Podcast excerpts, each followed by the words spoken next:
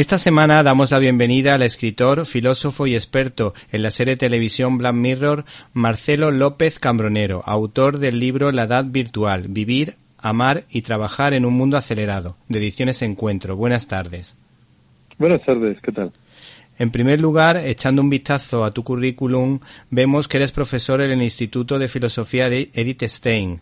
¿Puedes recordarle a nuestra audiencia quién era esta mujer? Bueno, Edith Stein es santa, copatrona de Europa. Ella murió por su fe en el campo de concentración de Auschwitz. Es una de las intelectuales eh, más importantes del siglo XX y una de las mujeres más relevantes de nuestro, de nuestro tiempo.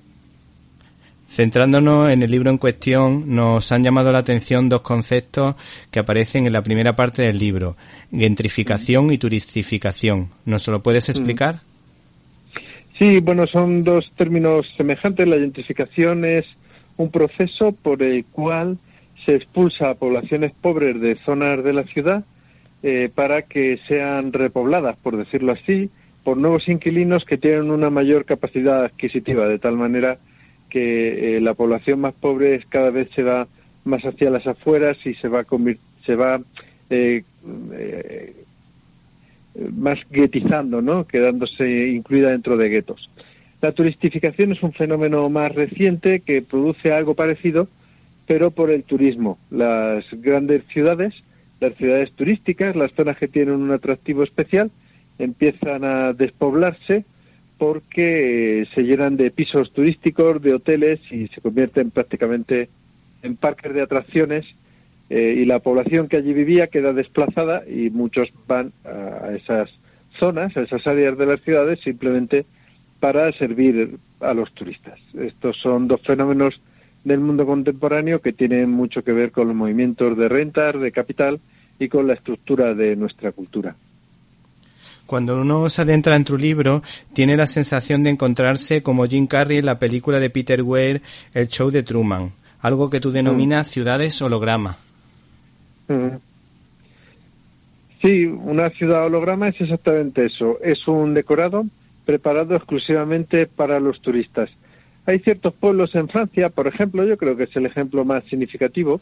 En un, hay una página web que se llama Los pueblos más bellos de Francia. Yo he ido a visitar algunos de ellos. Es curioso que eh, estos pueblos, no todos, pero algunos de ellos eh, prácticamente no vive nadie. Eh, se llenan de, de, de extras que son los que mantienen los restaurantes, los hoteles y los servicios, pero por la noche estas personas viven fuera del pueblo y se van a vivir a sus ciudades. Con lo que el pueblo es una especie de ciudad falsa, un pueblo falso que solo se llena para el atractivo de los turistas. Esto es, sucede también en algunas zonas de nuestras grandes ciudades que están llenas de turismo, como el centro de Palma de Mallorca, zonas de Ibiza, eh, la plaza del mercado de Cracovia y otros lugares que realmente ya no son la ciudad que eran, son una especie de eh, producto de mercado o producto de consumo para el turismo. Podemos decir que estos dos conceptos de gentrificación y turistificación forman parte en cierta manera de los que quieren el nuevo orden mundial o los intentos de George Soros por manejar el mundo a su manera, eh, lo que recuerda de algún modo al gran hermano de Orwell. Yo creo más bien, más bien, eh, que hay otros movimientos en el mundo contemporáneo que se ajustarían más a la descripción que has hecho.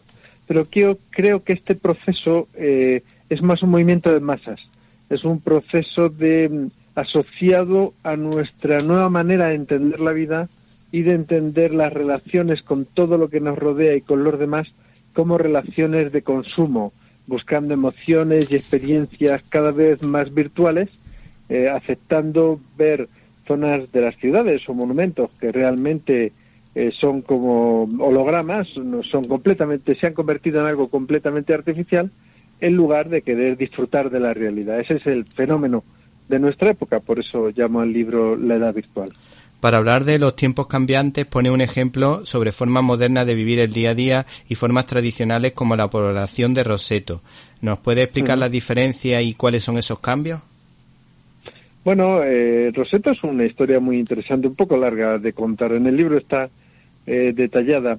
Sencillamente es una población en la que un descubrimiento científico, una investigación científica de mediados de los años 60, eh, descubre que la forma en que nosotros vivimos tiene un efecto muy importante en nuestra salud. Concretamente lo que pasa en Roseto es que tres generaciones viven bajo el mismo techo, el objetivo no es ganar dinero, sino que lo más importante para las personas son las relaciones sociales y el contacto humano.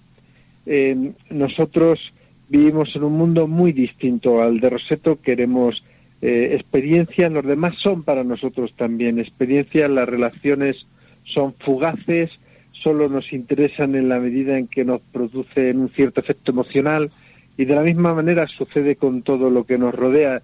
Es un cambio de paradigma radical en nuestra manera de entender la vida que ha dado lugar a un nuevo mundo. Por otra parte, eh, yo por lo menos lo puedo constatar desde luego desde el punto de vista de la educación porque me dedico a ello y, con, y me estoy dando cuenta que el paradigma de las relaciones de pareja y los esquemas familiares está cambiando. Y yo creo que este tema también hace referencia en el libro. ¿Tú a qué crees que se debe esta, este tipo de cambio? Bueno, es un proceso complejo.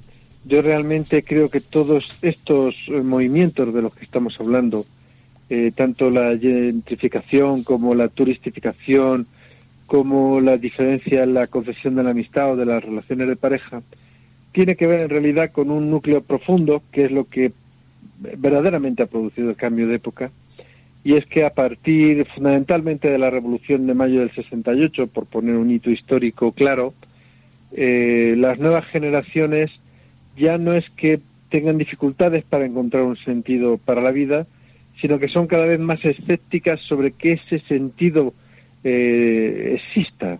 De tal manera que si no existe algo para lo que vivir, algo para lo que merezca la pena eh, sufrir o, asumir los esfuerzos que conlleva inevitablemente y los sinsabores que siempre produce la realidad, lo que hacemos es huir de estos elementos reales como puede ser una, una pareja estable. Eh, la pareja también se convierte en un evento emocional temporal. ¿Te está gustando este episodio? Hazte fan desde el botón Apoyar del podcast de Nivos. Elige tu aportación y podrás escuchar este y el resto de sus episodios extra. Además, ayudarás a su productor a seguir creando contenido con la misma pasión y dedicación.